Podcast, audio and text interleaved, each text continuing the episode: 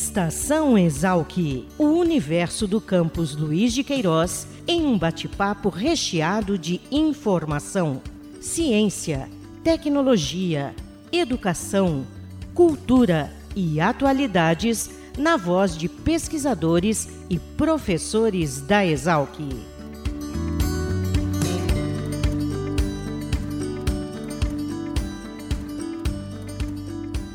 Olá, começa mais uma edição do Estação Exalc, o podcast da Divisão de Comunicação da Escola Superior de Agricultura Luiz de Queiroz, a Exalc, aqui no campus da USP, em Piracicaba. Hoje nós conversamos com a professora Taitiane Carita Bonzanini, que é docente do Departamento de Economia, Administração e Sociologia aqui da Exalc e a responsável pelo projeto A Formação Docente e os diferentes momentos de instrumentação para o exercício da profissão. É isso, professora? É isso mesmo. Professora Taitiane, obrigado por aceitar o nosso convite para participar do Estação Exalc. Eu que agradeço o convite. Professora, fala um pouquinho para nós sobre esse projeto. Como é que nasceu e no que consiste esse projeto? Bom, esse projeto ele surgiu como um piloto em 2016 e depois ele se efetivou a partir de 2017 e ele surgiu com o objetivo de trazer uma formação que proporcionasse maiores vivências para os estudantes estudantes da licenciatura nas escolas públicas da cidade de Piracicaba. Então a ideia era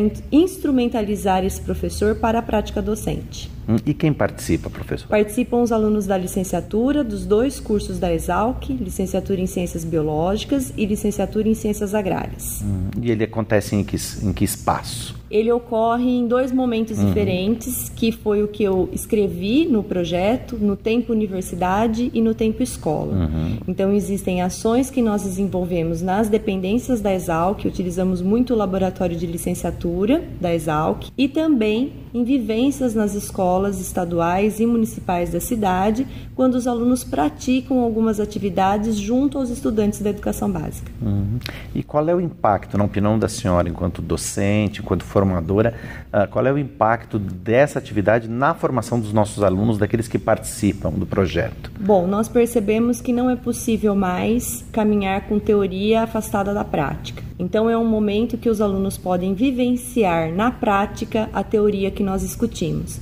Além disso, eles realizam várias observações sobre o contexto escolar, conhecem um pouco como que o currículo se processa na prática e também as propostas que eles pensam para se trabalhar são colocadas em práticas. Então eles podem avaliar em tempo real como que essa proposta se efetiva, eles podem avaliar qual a aprendizagem que os estudantes desenvolvem e as próprias aprendizagens deles para o exercício da docência. E como é que tem sido a receptividade por parte das escolas, professora, que acolhem esses estudantes que participam do projeto? Isso, a participação das escolas é muito importante, na verdade é fundamental para o desenvolvimento do projeto. Quando nós iniciamos com algumas atividades que ainda não faziam parte do projeto, né, em 2014, 2015, as escolas ainda estavam conhecendo um pouco do nosso trabalho, mas a partir do momento que as escolas conhecem o nosso trabalho, o comprometimento dos estudantes, elas acolhem muito bem e elas se tornam boas parceiras para o desenvolvimento desses projetos. Uhum. E como é que isso se dá? Qual é a mecânica da ação desses alunos dentro da escola? Quanto tempo eles ficam? Eles... Quais são as atividades que eles realizam? Ok, eles ficam por volta de um semestre, então sempre nós temos atividades durante o primeiro semestre e o segundo semestre. Nós construímos um cronograma de atividades em comum acordo com a escola. Então, semanalmente nós temos grupos de alunos nas escolas realizando as atividades e isso vai depender do espaço também que a escola uhum. oferece para nós. E eu acompanho todas essas atividades de regência, que nós chamamos assim. Então eu vou junto, eu observo, eu converso com eles, eu faço as anotações, tudo isso para a gente pensar a respeito da formação.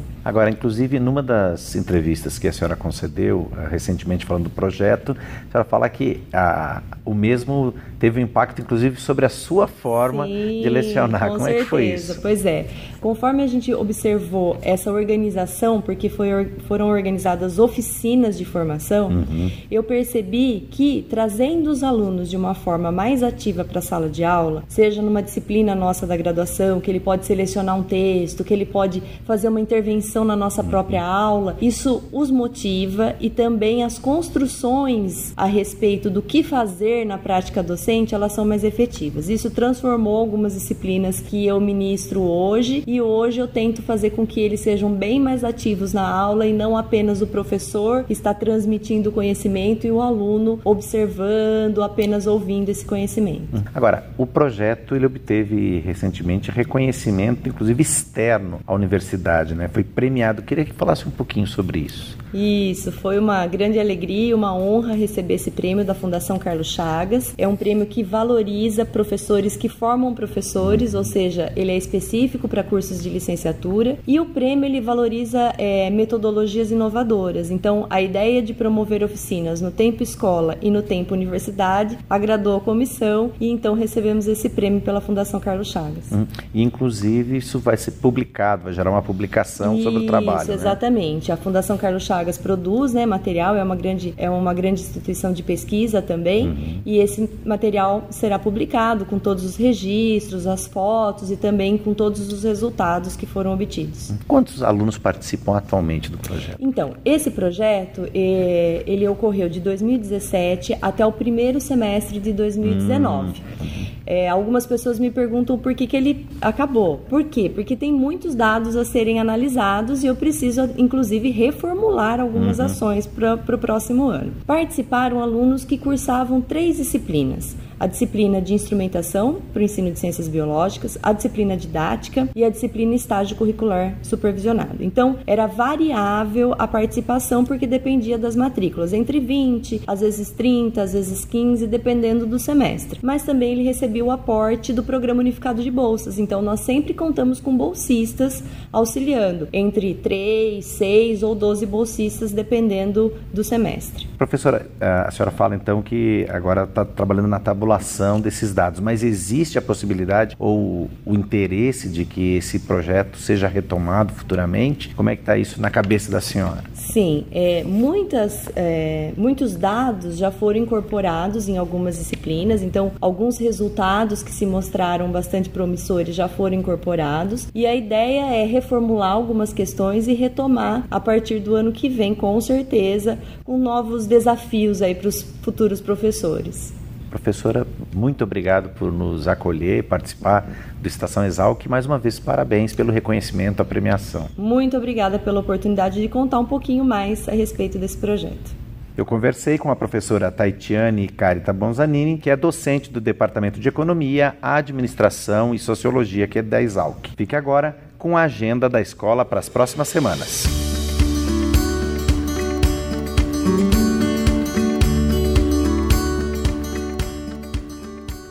Eu sou Júlia Luiza e essa é a agenda da Exalc para os próximos dias.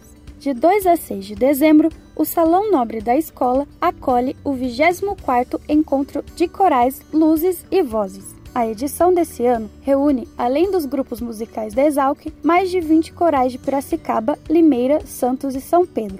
A entrada é franca e o início está programado para as 19h30 todos os dias. Na quarta-feira, dia 4 de dezembro, o Pavilhão de Engenharia da Exalc recebe mais uma edição do Cine Júris, iniciativa do grupo Exalc Júris que busca fomentar o debate em torno de questões legais a partir de filmes ligados ao tema. Nessa edição, o filme exibido é Justiça para Todos, produção de 1979, dirigida e produzida por Norman Gilson. A exibição seguida de debate, ocorre a partir das 18 horas e não é necessária inscrição prévia. A quarta-feira, dia 11 de dezembro, é a data escolhida para a já tradicional cerimônia de ação de graças promovida pela diretoria da Exalc. A atividade aberta a toda a comunidade do campus Luiz de Queiroz. Esse ano acontece em frente ao edifício central, com início previsto para as 8 e.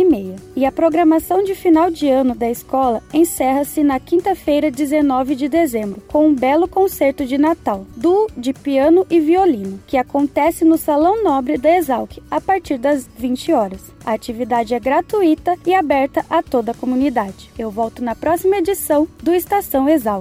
Até lá!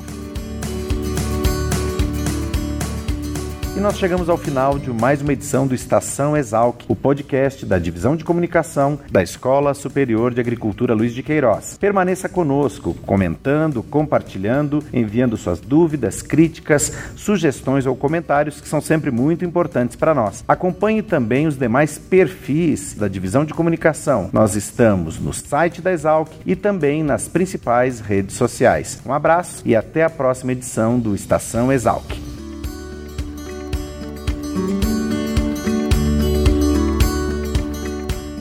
Estação Exalc, o podcast da Escola Superior de Agricultura Luiz de Queiroz, uma produção da Divisão de Comunicação da Exalc.